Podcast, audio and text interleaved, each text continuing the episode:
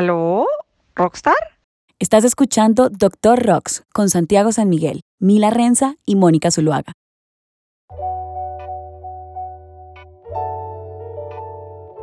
Hola amigos, les habla Mónica Zuluaga. Como es habitual, estoy compartiendo hoy con mis colegas Camila Renza y Santiago San Miguel, tres abogados que decidimos juntarnos para conversar de dos temas que nos apasionan mucho, la música, el entretenimiento y el derecho. Así que bueno, los saludo. Cami y Santi, ¿cómo están? Todo excelente. Todo muy bien, Moni. Aquí, volviendo, retomando. Segunda temporada del Doctor Rocks. A ver esto, hasta dónde nos dura. Bien, para hoy hemos escogido un tema muy apasionante, un tema que creemos que es importante para los músicos y que tiene que ver con contratos y que es especialmente ese contrato con disqueras o con sellos. Mucho hemos escuchado del tema, hay muchos mitos alrededor de qué es un sello y para qué sirve y por qué es importante. Y la idea es que hoy en esta conversación resolvamos de alguna manera o demos elementos para resolver de alguna manera esta gran pregunta que nos surge y es si un músico o un artista necesita o no contratar o firmar con un sello. Partamos de lo básico y es entender qué es un sello o cuál es ese rol que tiene un sello. Básicamente el sello discográfico o la disquera es esta que se encarga de buscar o escoger artistas, de desarrollar un producto artístico a partir de ese artista que escogen, de producirlo musicalmente, de hacer sus lanzamientos, de publicitarlo, de difundirlo y de explotar ese fonograma. Acá empieza a ser relevante que recordemos que una cosa es el derecho sobre las creaciones o las obras, las canciones, y otra cosa es ese derecho sobre el fonograma o la grabación, que es sobre el que tiene especial interés una disquera. Entonces, este sello de lo que se encarga y sobre todo de lo que se encargaba en esta tradicional concepción del sello disquero era de reclutar artistas y de definir una carrera potencial para esos artistas de forma tal que no solo el artista creciera y fuera muy famoso y popular, sino que además la disquera obtuviera mucho dinero por la explotación de estos fonogramas. Entonces le voy a dar el paso a, Cami para que nos cuente en qué consiste este contrato eh, con sello o con disquera, cuáles son esas partes que intervienen en este contrato y qué obligaciones adquiere uno como artista y adquiere una disquera en este contrato. Gracias, Moni. Hola a todo el mundo. Bienvenidos a la temporada 2. Y bueno, como venía hablando Moni, yo les voy a contar un poquito acerca de, el contrato de grabación. Digamos que más que contrato de grabación, vamos a hablar del, del contrato de label o de sello discográfico, como todo el mundo lo llama. Y bueno, es un contrato súper apetecido, es un contrato que, digamos que dentro de sus características generales, está en que el artista va a hacer sus interpretaciones van a ser exclusivas de ese sello, es decir, él no va a poder cantar para nadie más, sino únicamente para el sello. Además de eso, como decía Moni, el sello tiene gran interés en ser dueño de esas grabaciones. Entonces, él va, por un lado, a controlar la producción, la forma en la que se crean las canciones, en la que se graba y qué artistas van a participar. Digamos que él está muy en control de toda esa parte, lo cual al final, por también cubrir los costos, lo convierte en el dueño de, de esas grabaciones o fonogramas como le interesa todo el proceso, entonces él también va a estar pendiente de cuándo se publica, cómo se publica, del plan de marketing, de la promoción, de la comunicación de esos fonogramas y además de eso va mm, a tener control exclusivo sobre los negocios de entretenimiento que tenga el, el artista. Entonces, por ejemplo, la explotación de su imagen es un tema muy importante para ellos porque sin la explotación de la imagen no habría forma, digamos, que demostrar quién es el que está cantando esa grabación que se pretende comunicar. Pero eso usualmente es adicional, digamos que normalmente, o sea, el contrato, no digamos que normalmente, pero usualmente el, contrato de discográfico es, tú grabas, yo me quedo con la grabación y yo ayudo a que esa grabación se explote. Lo que vaya a ser adicional, digamos, el tema de imagen, muchas veces rayas con el tema management y muchos sellos tratan de estirar su mano y decir, yo también quiero parte del management, entonces tu explotación de imagen también va a ser mío, eh, lo que hagas en los envíos también quiero algo de eso y va a ser mío, y es lo que eventualmente llaman los contratos 360, de los que podríamos hablar en detalle otro día. hoy nos centraríamos más como en el tema de tú eres un intérprete exclusivo, vas a grabar conmigo y yo voy a ser dueño de una grabación. Y esa grabación yo voy a comercializar. Listo, exacto. Como decía Santi, esto básicamente se trata de grabar. Hay negocios accesorios que se convierten en lo que mucha gente llama contrato 360. ¿Qué es importante tener en cuenta? Este contrato se va a hacer o este acuerdo se va a realizar entre el sello, por un lado, que es una empresa que tiene la posibilidad, la facultad, la capacidad, digamos, de pagar y de cubrir esos costos de producción a, a una calidad esperada dentro de la industria del entretenimiento, que digamos que tiene unos estándares que debemos cumplir. Y por el otro lado está el artista o intérprete que se dedica a, como lo dije ya, a interpretar canciones, a cantar, y de ahí pues el producto que se derive es lo que se va a vender. Pero en resumidas cuentas estas son las partes. ¿Tiene que ser una empresa el sello o puede ser una persona natural como nosotros, cualquiera de nosotros? Pues digamos que no existen restricciones realmente, pero debido a que es un negocio que tiene un volumen grande y que implica un montón de responsabilidades, lo ideal es que sea pues una empresa que tenga un respaldo, que tenga como apoyar y darle movimiento y publicidad a ese programa que se va a hacer, a esa grabación. De otra manera, los beneficios van a ser menores y, se podrían correr riesgos innecesarios. Te lo pregunto porque esa es una de las, de las dudas frecuentes y de las preguntas comunes y es, bueno, yo y un par de amigos nos, nos queremos juntar para, para hacer un sello. ¿Qué tenemos que hacer? ¿Qué se necesita para montar ese sello? No sé, Santi, si tienes ahí alguna, algún comentario. Sí, yo las veces que me he enfrentado con eso les digo que montar un sello discográfico es lo más fácil que hay en el mundo, porque básicamente es ponerse de acuerdo en querer montar un sello discográfico y ya. Sí, la diferencia entre montar un sello, obviamente, bueno y competente o un sello malo, pues es, si tienes la capacidad para eventualmente crear las grabaciones o hacer las grabaciones y la capacidad de comercializar esas grabaciones de manera debida. Entonces, mucha gente dice, no, es que me llama un sello discográfico y me quieren firmar y se les iluminan los ojos y creen que acaban de tocar el cielo con las manos. Y la pregunta que les hacemos nosotros como abogados al otro lado es, venga, pero ¿ese sello es un sello bueno? ¿Es un sello reconocido? ¿Es un sello que reconocido en cuanto a que es reconocido por su trabajo, porque han hecho un buen trabajo antes? También los sellos se especializan por géneros musicales, entonces hay unos sellos que son mejores para el género urbano y otros que son mejores para la electrónica y otros que son mejores para la música alternativa. Y uno diría, ese sello que te están proponiendo tiene sentido con tu música. Otra cosa que la gente se, se, se, deja deslumbrar mucho es cuando es un sello extranjero.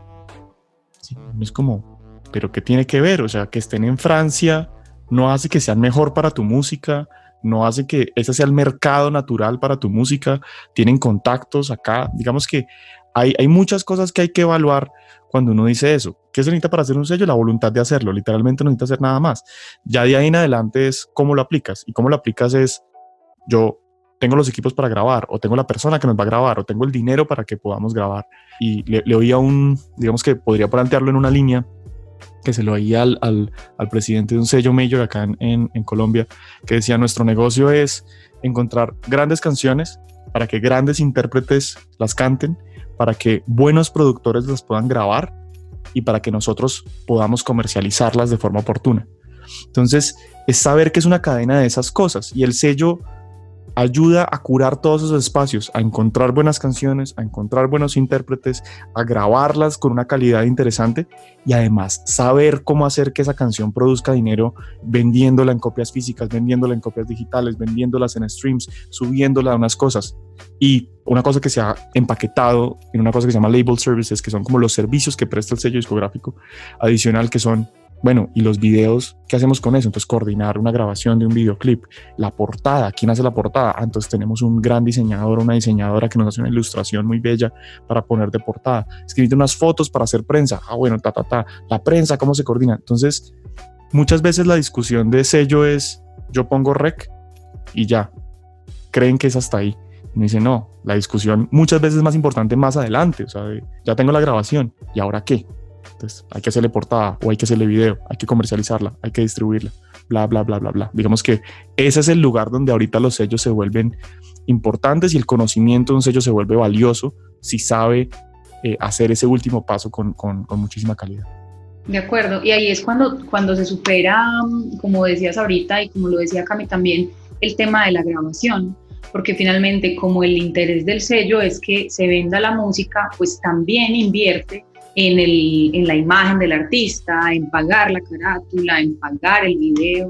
O sea, no, no solo la coordinación de estos servicios que están alrededor de la publicación del disco, de la grabación, sino la inversión. Y muy importante, que creo que va a ser algo de lo que hablamos ahorita en pros y contras, la decisión sobre la estética y el estilo de esas partes pues, de imagen, de carátula, de tipo de video, que eso es un punto ahí bastante delicado y bastante especial de estos contratos. Pues realmente estaba como apoyando lo que tú decías, para mí el tema y, y lo que les decía en un principio, y creo que todos lo estamos recalcando, y es, e, esto no se queda solo en grabar, porque realmente pues montar un sello es facilísimo. Ni siquiera necesitas un estudio, necesitas el dinero y contactar a las personas que quieras, pero el comunicarlo de manera adecuada para obtener el éxito, creo que ahí es en donde realmente está el beneficio que busca el artista en un sello, el que él pueda llegar a lugares en donde para el artista es muy difícil llegar. Y muchas veces eso implica en que le ayuden a hacer una gira de medios, en que la comunicación esté en lugares correctos, en que haya un lanzamiento, así sea algo pequeño, pero que sea un lanzamiento, en que se envíen siquiera los correos en los momentos adecuados y necesarios para que se haga un pitch, para que la canción llegue a algún listado o para que vaya a un programa de radio. O sea, esa comunicación también es clave porque finalmente pues grabar es sencillo. Entonces siento que esa, por ejemplo, es una obligación que se, se negocia bastante en esos contratos. Y es, bueno, yo te entrego el máster o grabamos el máster, quedó ya el máster, mejor dicho, te entrego el máster, cuándo vas a lanzar tú y cuándo vamos a hacer la estrategia de comunicación para esos lanzamientos, que en últimas es una decisión pues del sello, lo que, lo que hemos visto nosotros últimamente es que es algo que se coordina y se coordina con bastante anticipación y se hace de una manera en que digamos que funcione tanto para el artista como para los demás integrantes de esa industria y que, y que sea un tema en que todos obtengan lo que están necesitando y que sea un buen lanzamiento para todos, en últimas. Y un tema que creo que es muy importante que mencionemos acá mmm, tiene que ver con cómo gana esa persona que firma con un sello. Finalmente decíamos, esto se hace típicamente a cambio de una regalía, pero recordemos que el tema de regalías en, música puede provenir de muchos tipos de usos y de varios tipos de derechos. Entonces hay regalías de derecho de autor por la obra, hay regalías por el fonograma, hay regalías por la interpretación. Entonces, ¿cómo se reparten en estos contratos esas regalías, Santi? Este programa se realiza en colaboración entre Derecho Rocks en Bogotá y Hemisferio Derecho en Medellín. Estos contratos normalmente van por un solo pedazo de un todo que serían como las múltiples fuentes de ingreso que puede tener un proyecto musical. Como las mencionaba, digamos por decir algunas es los temas en vivo, la explotación de la imagen, las composiciones del artista. Y aquí diríamos una sola que serían las grabaciones. Entonces, cuando alguien es titular de una grabación, obtiene dinero por la explotación de esa grabación. ¿Cómo se explota una grabación normalmente? Los streams que se generan, si se venden tiendas digitales, si se venden tiendas físicas. Digamos que esos son los tres lugares principales donde, donde una grabación se explota. Y la sincronización, que sería un cuarto, pero tiene unos detalles especiales. Entonces, un sello que es lo que dice, yo voy a ser el titular de esto, y usted fue el que grabó su interpretación dentro de este rollo. ¿Cómo lo voy a remunerar? Y ahí hay una diferencia muy grande entre si estamos hablando frente a un sello mayorista o si estamos hablando frente a un sello independiente. Digamos que hay dos maneras de hacer ese negocio. Los sellos mayoristas, que realmente ya no quedan muchos, son, son Universal y sus afiliadas, Warner Music y sus afiliadas, Sony Music y sus afiliadas, y en Colombia podríamos decir que Codiscos puede tener como una calidad de sello mayorista. De resto, no quedan más, ¿no? El resto serían independientes creo, y aquí hago una anotación, que muchos independientes están tratando de proponer contratos como si fueran un sello mayorista, y yo creo que eso es un error, pero ya lo vamos a hablar más adelante. Entonces, hablemos de los mayoristas únicamente. ¿Cómo, los, cómo hacen el, el, acuerdo? Y es diciendo, del 100% de lo que entre, usted va a tener un porcentaje pequeño, que es entre el 8 y el 18%, ¿cierto? Eso sé que a mucha gente le vuela la cabeza diciendo como en los negocios de YouTube que vamos 90-10 o distribución que vamos 85-15. y el 85 siendo el artista y 15 siendo el distribuidor, en el sello discográfico es al revés. O sea, el, el 85 es para el sello y el 15% es para el artista. Entonces ahí es una, primero, una, un desbalance súper grande en que ahí que el artista no va a tener mucho control, el que tiene control va a ser la persona que pone la inversión. Y en los sellos, digamos que usualmente es ahí como una regalía. Y en los sellos independientes, más que una regalía, lo que se hace es como un acuerdo entre yo pongo un dinero, tú pones el talento, vamos a hacer unas inversiones, un trabajo y al final repartimos las utilidades. Y las utilidades van a ir 50-50, 50 para el artista, 50 para el sello independiente. Y uno podría creer que eso es un mejor negocio, ¿cierto? Y aquí no es tan claro. ¿Por qué? Y es porque uno dice, digamos que yo tuviera una regalía de 15% como artista en un, en un sello major, y es, uno creería que si entran 100, pues 15 son míos. Y la respuesta es no porque en los contratos normalmente hay unos costos recuperables. Entonces, ¿qué es lo que pasa? A uno, a veces, como artista, le dan anticipos diciendo, yo a usted le voy a anticipar X cantidad de plata. Entonces yo le anticipé 100.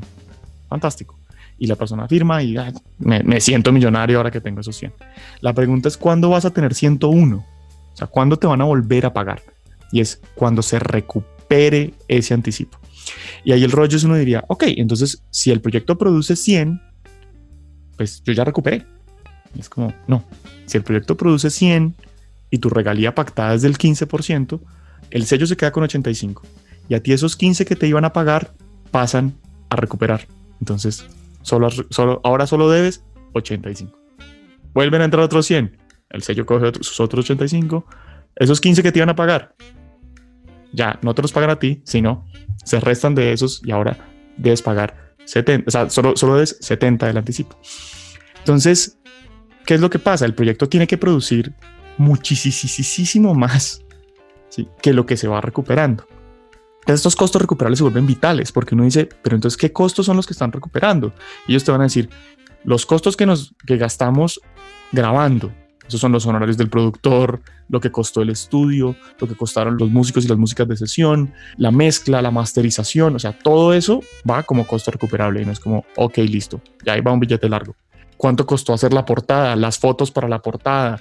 Em, ¿Cuánto costó hacer el video? O sea, el estilista, el maquillador, el que te hizo el styling, o sea, todo, todo, todo va sumando. Entonces uno dice, si negociaste un anticipo o no, igual hay muchos costos recuperables. Volvemos al, al ejemplo que dimos 100 de anticipo, pero además nos gastamos otros 100 en producir, en hacer el video, en no sé qué. Entonces, para que te vuelva a entrar 101, o sea, para que te den el, el, el uno de más, tiene que recuperarse mucho dinero, tiene que entrar mucho dinero. Entonces ahí, digamos que ese es, ese es el juego un poquito de, de los anticipos. ¿Son buenos? Uno creería que sí, si uno entiende que son un pago que te van a dar casi que una sola vez. ¿sí? A veces algunos artistas juegan a que el anticipo sea menor también y dependiendo del negocio que se, que se haga, pues puede ser. En los sellos discográficos yo creo que uno tiene que apuntarle arriba, o sea, que el, que el anticipo sea muy arriba porque el riesgo de no recuperar es muy, muy alto. Y en los sellos independientes el juego es similar, porque es cuáles son los costos recuperables, o sea, qué se considera costo y dónde empezamos a contar utilidad. Y si yo digo, nos vamos a gastar o sea, tú pones talento y yo pongo la grabación, listo, pero además me gasto 10 en el video y 40 en, el, en, en la distribución y va la promoción de no sé qué y pa, pa, pa, pa, pa, hasta que no recuperemos todo eso, ni a ti ni a mí nos entra uno, porque no vamos a tener nada que repartir. Entonces, con los artistas que nosotros asesoramos, yo les digo como, listo, la grabación es súper importante, pero no descuides también los otros lugares de ingreso. La discusión de flujo de caja es súper importante, o sea, de dónde te va a ir entrando plata, porque, porque si confías que la, la venta o los streams intermediados por un sello es donde a te va a entrar plata, vamos a tener problemas porque la discusión de costos recuperables es la que puede entorpecer un poquito ese tema o digamos que lo puede dilatar ahí hay muchos temas que se hablan, como, digamos, como, como grupos famosos que dicen el sello, yo nunca terminé de recuperar porque hasta los tintos que me tomé eh, con ellos en una reunión fuera de la oficina me los cobraron como costo recuperable y pasa mucho. Entonces en el, en el contrato se vuelve importantísimo negociar cuáles son esos puntos y decir la promoción si va, o los costos cuáles son, yo puedo revisarlos, los tengo que autorizar, digamos que unas cositas que uno podría ir armando.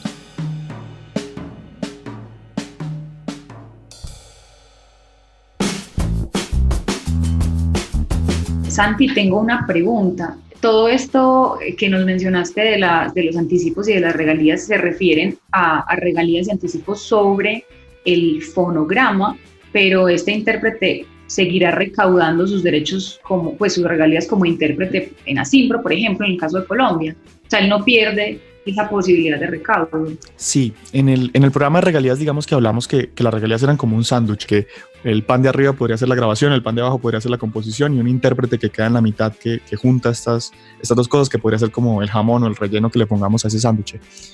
El sello solo controla la parte del fonograma y queda digamos, en titularidad del intérprete de sus interpretaciones, a menos que diga una cosa distinta en el contrato, pero normalmente el intérprete sí queda eh, como dueño de eso, entonces le corresponde al intérprete y le corresponde a su equipo y le corresponde a, todo su equipo de trabajo el buscar esas regalías y entender que esas regalías pueden estar en Asimpro, en el caso colombiano, pueden estar en Sound Exchange también para, para interpretaciones digitales y que no se limitan únicamente a las regalías de explotación directa del fonograma. Súper. Bueno, pero en resumen, chicos, Cami Santi, ¿es bueno o no estar firmado por una disquera? ¿Cuáles son los pros y cuáles son los contras de este contrato?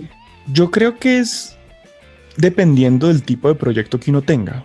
Digamos que no, no creo que a todos los artistas les convenga un sello discográfico. Yo soy de la teoría que uno no debe empezar por firmar con un sello discográfico, o sea, como artistas que ni siquiera se han subido a un escenario, que nunca han tenido una canción, lo primero que hacen es firmar con un sello y creen que lo lograron, creo que uno parte ahí de un error. Creo que hay que tener un proyecto artístico consolidado por una cosa muy sencilla y es que el sello no es el proyecto. Y, por eso a mí cuando un sello además hace el management me empiezo a complicar un poquito porque es diciendo, venga, el management debería estar más desde el lado del artista y es que podamos ver este proyecto como un todo, con todos los ingresos que tiene, con todas las patas que tiene. Entonces, meter todos esos huevos en la misma canasta creo que hace que sea un poquito difícil. Yo creo que hay pros. El pro principal es usualmente el sello tiene un músculo de inversión de dinero mucho más grande que una persona individual. Eso es un pro tienen un equipo de trabajo especializado, entonces tienen un agente de prensa que sabe de música, que sabe cómo moverla, tienen un agente de marketing que entiende cómo se mueve el marketing en la música, tienen acuerdos con agregadores digitales que ya tienen unas tarifas negociadas para que eso sea mejor y les pongan atención. Digamos que tiene un equipo de trabajo que puede ser especializado sobre mover música, súper válido. Creo que hay un tema de exposición, y es que hay sellos que si ya llevan un tiempo haciéndolo, ya conocen un circuito muy bien. Entonces, por más que sea un género específico como alguien que hace música tradicional del Pacífico, sí, uno diría, eso, eso, eso no es música comercial. No, pero eso tiene un circuito. Sí, eso se mueve en unos espacios, se mueve en algunas convocatorias, se mueve en algunos lugares y hay sellos que saben dónde buscar o los recursos para hacerlo o explotarlo con las calidades que eso tiene y exponer ese proyecto a los circuitos y a los espacios y a los mercados en los que se pueden mover de forma exitosa. Y una última que uno podría ponerle un asterisco es la discusión de cantidad de ingresos, ¿no? Y es diciendo, ah, es que yo, pues si yo no tengo un sello, yo soy el dueño del 100% de todo y todos los ingresos van a ser para mí. Y si tengo un sello, voy a tener de pronto un anticipo y quizás un 12% sobre lo que generen, ¿no? Después de recuperar. Entonces es como, ¿yo por qué voy a hacer un intercambio de esas dos cosas? Y es, sí, pero es que cuando un sello mayorista le mete la ficha, la cosa funciona y esto empieza a, o sea, este caballo se desboca, pues las proporciones y las cantidades de dinero las que estamos hablando son muchísimo más grandes que si la persona estuviera haciendo como el, el pasito solo. Por eso para mí un sello puede ser un objetivo, pero no debe ser el primero. Y debe ser un objetivo muy bien planteado y muy, muy pensado. Sí, yo estoy de acuerdo. Digamos que el sello no es una mala idea, lo que pasa es que el sello tiene que llegar en el momento adecuado. El sello te va a dar muchas ventajas. El sello tiene, para mí, como ventaja principal, el hecho de que el alcance sea mayor. Entonces, publicar una canción y que la publiquen Universal o un sello bien establecido en el sector que se busque. Digamos, a mí me gusta 7Z acá de, de, acá de Latinoamérica, que es un sello de música electrónica independiente muy, muy chévere, pero ya el que haga él el release va a ser mucho más fuerte que si seguramente lo hace, no sé, Ipsum, que es una, un, un label colombiano que es mucho más independiente, mucho más digamos que eh, no con tanto alcance, por llamarlo de alguna manera. Entonces siento que ahí, ahí está la gran clave.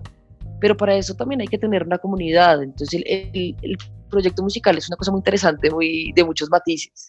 Para mí, tener que llegar en el momento adecuado es súper importante tener claro qué se quiere ese label, si tú quieres que sea la parte de la comunicación sea donde más se le meta porque tú puedes cubrir gran parte de lo que sea la producción, pues eso también funciona.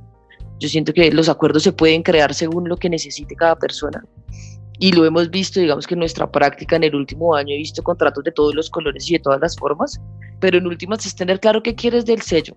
Estás esperando solo que te pague la, la grabación, quieres que también esté involucrado en la parte de marketing, quieres que se encargue de explotar tu imagen, quieres hacerlo tú también, ¿qué, qué quieren hacer? Entonces creo que eso, eso es súper clave. Y el otro tema que me parece un gran pro es que ese alcance también se extiende a esa producción. Entonces es más fácil llegar al productor con el que siempre ha soñado el artista crear una canción o interpretar una canción. Entonces creo que eso también está muy chévere y es algo que, por ejemplo, nosotros que somos personas que nos encargamos de asesorar los proyectos, pues ver cómo a alguien se le iluminan los ojos cuando le dicen que va a producir con el, con el productor de sus sueños es, es algo súper lindo, ¿saben? Porque uno queda súper feliz porque en últimas eh, uno está cumpliendo sueños que en algún momento creyó pues que no iban a ocurrir, ¿no? Entonces, para mí esos dos temas del alcance en esos dos niveles es como realmente los grandes pros del, estar con y aquí podríamos entrar a hablar de cuáles son los contras. Y yo tendría cuatro cosas ahí como que, establecer. Y la primera es un tema de titularidad de fonogramas. Y es que el dueño del fonograma, el titular del fonograma es quien lo paga.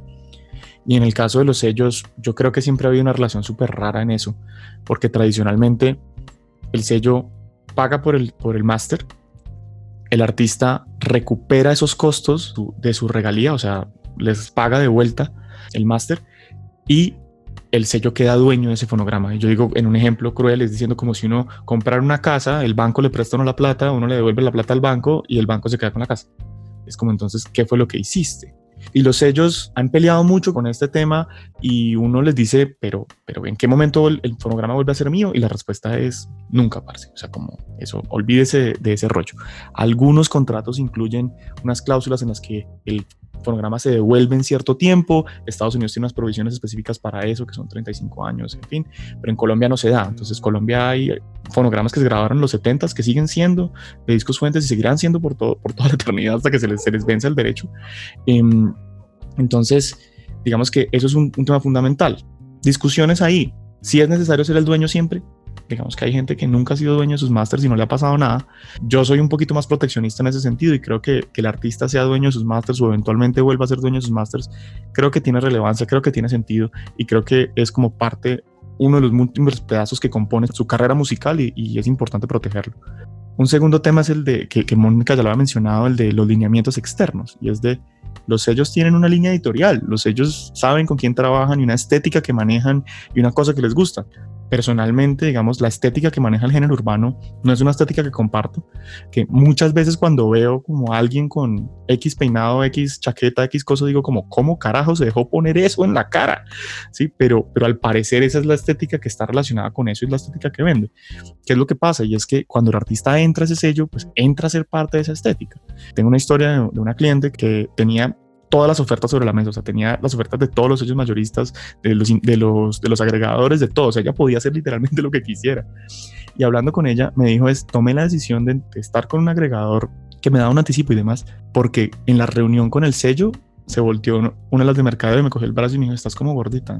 Y era como, man, además que es una mujer excesivamente talentosa, una compositora brutal, una voz hermosa, hace unas, hace unas canciones que tienen un impacto muy, muy interesante, que además en un escenario es bellísima, o sea, como que sí es una mujer muy bella y que lo único que le estaban midiendo era cuánto, cuánto le medía el brazo. Y es como, no, man, o sea, ella no convulcaba con esa manera de ver ese proyecto y decir, yo quiero que mi, proyecto se concentre en la música y no en cómo me veo, a pesar de que su proyecto tiene una, una, una línea estética súper clara y, y, y, muy bien curada, era pero es que eso sale desde la música, no el proceso al revés. Y ella sintió que se lo estaban proponiendo desde en el otro sentido y no le gustó. Entonces, el lineamiento, digamos, estético es muy fuerte. Otra cosa sobre titularidad que se nos queda por fuera normalmente y es quién es dueño de los videos, quién es dueño de las redes sociales, quién es dueño de, las fotos que se producen, quién es dueño del sitio web que se arma para el artista, quién es dueño del club de fans. Sí, eh, digamos que esas son cosas que usualmente la gente no mete dentro o no, no piensa dentro del contrato de sello discográfico y que hay muchísimas historias de terror alrededor de eso, de, de, de, cómo el sello se queda con las redes sociales, el sello se queda con el canal de YouTube. Y digamos que a veces esperamos que la relación con el sello sea de 10 años, pero también la relación pudo ser de un año y ya. Y, y después, pues el canal de YouTube que construimos y mi aspiración es tener una carrera artística de 35 años, por haber tenido un, año contigo, tú te quedaste con todo. Entonces, como que ahí hay que, hay que hacerlo bien. Y una última cosa es flujo de caja, y es de el artista, ahí sí, ¿de dónde va a comer? Y es de, a veces el sello es muy bueno en promocionar al artista y mostrarlo, y eso significa que el artista va a tener muchísimos en vivos. Entonces es de los envíos que va a encontrar ese flujo de caja y, y, es fantástico. Pero si el sello también amarra ese flujo, ese de los en vivos, y el artista no queda con nada, es como, ¿qué estamos haciendo? O sea, no puede, no puede pagar la rienda, no puede hacer mercado, no, no puede, pues, digamos, como, como entregarle nada a su familia. Entonces, como, no, lo que queremos es que, que, que su carrera crezca y que su, su, su, vida también crezca y profesionalmente crezcan y sus ingresos también crezcan. Entonces, entender que los flujos de caja ahí son como un tema súper álgido, que con un sello, ya habíamos hablado de los costos recuperables y el tema de anticipos, se vuelve un tema fundamental y que a veces pues, les juega en contra. Escuchándolos solo pienso en todas las historias que me han llegado como en este proceso de acompañar artistas que han sido realmente historias de terror. Pensando en nuestra sección de historias de terror para, para el podcast, eh, yo había pensado en una posibilidad en uno de los casos, pero escuchándolos me aparecen como cinco o seis más que digo, pucha, esto es una cosa muy fuerte, o sea, de verdad, alrededor de este concepto de, de, sellos que existe hace tanto tiempo y que siempre parecían tener la posición dominante y ser a lo, a lo, que todos los artistas querían llegar, hay muchas historias de terror. Y entonces creo que, que es el momento de, de, que hablemos de esos casos a los que nos hemos enfrentado los tres. Yo estoy pensando que esta se vuelve como mi sección favorita en adelante. Eh, porque, porque con todos los asuntos que hemos recibido, que hemos conocido, que hemos atendido de cerca y que nos han dado pánico, pero que seguro nos han enseñado un montón. No sé, Cami, si nos quieres contar cuál es tu historia de terror. Bueno, la mía creo que incluso ya lo hemos dialogado durante la, la charla de hoy. Eh, yo, yo creo que es un, es un mal que está emergiendo de manera constante ahora y es cuando una persona decide montar un sello, pero esa persona realmente no tiene el conocimiento frente a todo lo que implica tener un sello, que era lo que ya hablábamos, la comercialización, la creación de la obra, los contactos, hay un montón de cosas involucradas. Entonces esta persona monta un sello, que vamos a llamar sello indie, o un sello independiente, y decide crear un contrato que tiene todas las características de un sello made. Entonces es, es, es un sello pequeño, es un sello que posiblemente sea su primer cliente, porque en este caso era básicamente su primer cliente, en donde decide crear un contrato casi que copiado de algún sello extranjero, no sé quién habrá sido, en donde extendió un anticipo más grande del que quizá podría soportar y en donde en últimas no se terminó traduciendo realmente en un buen trabajo lo que pasó. Entonces en un año se sacaron dos canciones, no se promocionaron bien, el video no quedó con la calidad que se esperaba, los esfuerzos que se estaban realizando para comunicar las obras creadas y las, las canciones grabadas fueron escasas y pues todo ahorita anda realmente en una pelea, entonces es la propia historia de terror. Yo tengo una historia de terror mmm, de una banda que firmó con una disquera nacional en los noventas. Firmó porque en ese momento era um, una banda de rock prometedora y sacó con la disquera su disco más importante. Esta banda dejó de tocar, la música seguía sonando porque como les, disco, les digo fue el disco más representativo de lo que hicieron y recientemente la banda decidió juntarse de nuevo, ni se acordaba qué contrato había firmado y cuando revisamos ese contrato, eh, después de que lo tuvimos que pedir porque ellos ni lo tenían, que ahí es una práctica que tenemos que mejorar los artistas porque eh, no guardamos los contratos, pues ni los, ni los leemos a veces, pero hay que guardarlos, hay que tener un archivo de eso, hay que saber qué dice el documento. Cuando lo encontramos, este contrato, como la mayoría de contratos con, con disquera, tenía una cláusula de duración de tres años prorrogables automáticamente. Esto significa que ese contrato seguía vigente, que el máster seguía siendo de esta disquera y que hoy en día todo lo que el grupo quisiera sacar estaría atado a, ese, a esa disquera porque la disquera fue la que montó la página, la que montó las redes después de que ya el grupo dejó de, tocar, pero la música seguía sonando. Entonces ha sido un asunto muy complicado porque la disquera, como ve que el grupo quiere volver, eh, está otra vez interesado en sacarlo, después de que no movió nada durante todo este tiempo, el grupo no tiene nada que hacer y estamos justo en ese proceso como de, de negociar por ese máster, que ahí las disqueras se vuelven complejas porque ya no quieren soltar el máster. porque la última alternativa es devolverle el máster al artista. Entonces ha sido toda una historia de terror. Yo tengo una y es de un artista que hizo un contrato 360 en el que un sello le, le propuso que, que ellos les grababan el disco, y les, que hacen unas giras y tienen un montón de cosas súper interesantes. Y el proyecto era 70-30, 70 para el artista, 30 para el sello. Y era súper llamativo. Pero mm, lo que nunca quedó claro era el tema de costos recuperables y fue un proyecto muy exitoso. Digamos, en, ese año que trabajaron, año y medio que trabajaron con ellos, fue muy, muy exitoso. Pero siempre que iban a hacer cuentas, el sello ya se había gastado la plata que, les había ingresado. Entonces, si bien era un proyecto que era exitoso para todo el mundo que lo veía por fuera, es un proyecto que estaba facturando un montón, eh, todos los que estaban alrededor del proyecto artístico ganaron muchísimas veces más que los artistas que estaban involucrados. Porque eh, el, obviamente el estudio sí lo pagaron, la gente de prensa sí lo pagaron, la promoción sí se pagó, las fotos sí se pagaron, o sea, todo se pagó y a los artistas no se les pagó un solo peso, porque los artistas iban, según ellos, 70-30 después de que se recuperaran los costos, solo que los costos nunca dejaron de crecer. Entonces llegó un punto en que los artistas principales del grupo ya ni tenían con qué pagar la arriendo, diciendo como, yo necesito que me entre algo. ¿Sí? Y el sello diciendo, no, en el contrato dice que yo básicamente no tengo que pagarle nunca, que yo soy el que decido en qué me gasto la plata y yo decido que me gasto la plata en, en, otras cosas que usted no va a probar. Tenía un agravante adicional y era que el sello se estaba gastando la plata en sus propias empresas.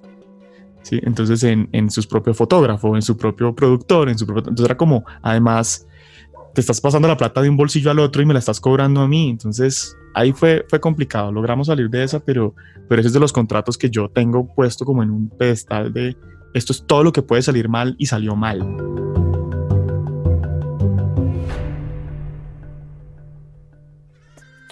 Sí, finalmente creo que lo que lo que concluimos y lo que vemos con estas conversaciones es que alrededor de este contrato y en general de los contratos de la industria pues hay muchos matices, hay muchos elementos por revisar, hay muchas particularidades eh, que solo conoce alguien que realmente esté en la industria y que además van cambiando de manera vertiginosa y que cada vez nos están presentando retos eh, sobre su entendimiento y la mejor manera de ejecutarlos. Entonces yo antes de cerrar quería presentarles unas tres conclusiones de lo que hemos hablado sobre este tema del contrato de, disquera o de grabación. Y lo primero es que, según lo que hemos visto, no siempre es bueno y no siempre es malo estar firmado con un sello. Decía Santi, es muy importante que tengamos claro el objetivo, que el objetivo esté planeado y que esté bien pensado para tomar la decisión. No puede ser que nos llegue la oferta y que solo porque nos llega la oferta la tengamos que tomar. Es una buena oferta, sí o no, me conviene a mí, tenemos que evaluarlo, es estratégico en este momento de mi carrera, lo tenemos que revisar y solamente en ese punto sabremos si a mí me conviene o no. Entonces tampoco se trata de que satanicemos estos contratos porque a veces funcionan, muchas veces funcionan, otras veces no. Lo segundo y muy importante es que no se nos olvide que hay que leer el contrato, hay que entender el contrato, no solamente hay que firmar el contrato, que es lo que hacemos cuando nos emocionamos en estas, con estas ofertas em, y olvidamos revisar detalles como los que les mencionamos, la duración del contrato, las obligaciones de las partes, el tema económico que me parece vital, el tema de los anticipos de que hablaba Santi, cuáles van a ser esos costos que se van a asumir, con cuánto tiempo contamos para recuperarlos, qué control se va a llevar de lo que se va a invertir, quién va a estar a cargo de ese control, quién va a monitorear ese proceso. Esto finalmente es un acuerdo de partes, un contrato es eso, un acuerdo de partes, un acuerdo de voluntades, y lo que nos corresponde es asegurarnos de que ese documento que estamos firmando contenga todo eso que acordamos y lo entendamos perfectamente. Y por último, evaluemos siempre que este contrato es solo una de las aristas a las que nos podemos enfrentar como artistas. Es una de las posibilidades, es una de las líneas. Hay muchas otras alrededor de lo demás que hacemos, de nuestros conciertos, de nuestros productos, de nuestras experiencias, de nuestras redes sociales, de nuestros seguidores. Entonces es importante entender esto como una integridad y entenderlo como la posibilidad de crecer no solo por tener una buena disquera o un buen producto fonográfico, sino eh, todo un trabajo eh, sólido y coherente alrededor. Yo quisiera dar un tip y es que muchos artistas firman con los sellos pensando que ahora el sello va a ser todo y es como que van a poder delegar todo. Y, y a mí me gusta decirles es que uno cuando firma con un sello es porque va a trabajar más. Sí, es porque hay que armar equipo con ellos, porque hay que saber quiénes son las personas de allá, cuáles son sus roles, además que son súper específicos, eh, y qué cosas siguen estando en control del artista, qué cosas tiene que decidir el artista y su equipo, y qué cosas le corresponde al sello proveer. Entonces, como, como generar esos diálogos y saber cómo se sigue trabajando. Entonces, un sello no es para delegar el trabajo y de hágame famoso, sino es, no, es para trabajar más para seguir haciendo música, para, para entender este proyecto, cómo sigue creciendo. Entonces es, un, es una rueda más dentro del carro que es el proyecto, pero el resto tiene que seguir trabajando. Yo lo último, digamos que tengo por de verdad decirles de corazón, es que se pregunten a sí mismos si, si el negocio que les están ofreciendo con lo que implica, el término, las condiciones, todo, es lo que ustedes están buscando para su carrera un sello no les va a salvar la carrera, un sello no va a hacer que ustedes sean exitosos, pero el trabajar cómodo y el estar conforme con esas condiciones que se propusieron y entender de qué se trata el trabajo va a hacer que uno haga las cosas mucho mejor y que las haga con gusto. La carrera y el, y el mundo del entretenimiento y de la música en especial consiste en disfrutárselo. Es, es, es un recorrido, es una aventura. Y si uno le gusta lo que va a hacer y si uno está conforme con el tiempo y si uno está conforme con lo que va a ocurrir, pues creo que esa es la buena decisión. Si se siente mal, si, si el estómago le dice que no y le gusta modificar algo, hágalo. Fíjense que los contratos se pueden modificar y son de plastilina, como dice Santi. Uno siempre, siempre puede negociar. Y pues nada, muchos éxitos. Espero que, que nuestras conclusiones y nuestros tips y nuestras palabras eh, ayuden a tomar decisiones, a entender de qué se trata el contrato y a, y hacerlo siempre mejor. Es el momento de despedirnos. Gracias por su atención. Recuerden que tenemos ya varios programas para que escuchen, para que conozcan nuestra posición sobre temas importantes de la industria y aquí nos seguiremos viendo en Doctor Rocks. Agradecemos a Camilo Petrucci en la edición. Recuerden seguirnos en Instagram en Derecho Rocks. Por allí también pueden hacernos preguntas, comentarios, sugerencias, recomendaciones. Estamos muy pendientes de, que nos cuenten qué información quieren que tratemos en este espacio. Y aquí seguimos, Doctor Rocks. Chao, chao. Chao. Si te interesó este tema y quisieras saber más, puedes encontrar información adicional en el sitio web derecho.rocks y en hemisferioderecho.com.co. También puedes enviarnos tus preguntas por mensaje directo en Instagram a arroba derechorocks o arroba hemisferio derecho legal. Como no hemos considerado todas las características y la situación actual de tu proyecto musical, todo lo que hablamos en el programa es nuestra opinión personal y no debería ser considerado como una asesoría jurídica. Este programa es creado únicamente con fines educativos y de entretenimiento. Esperamos que lo hayas disfrutado. Nos vemos a la próxima.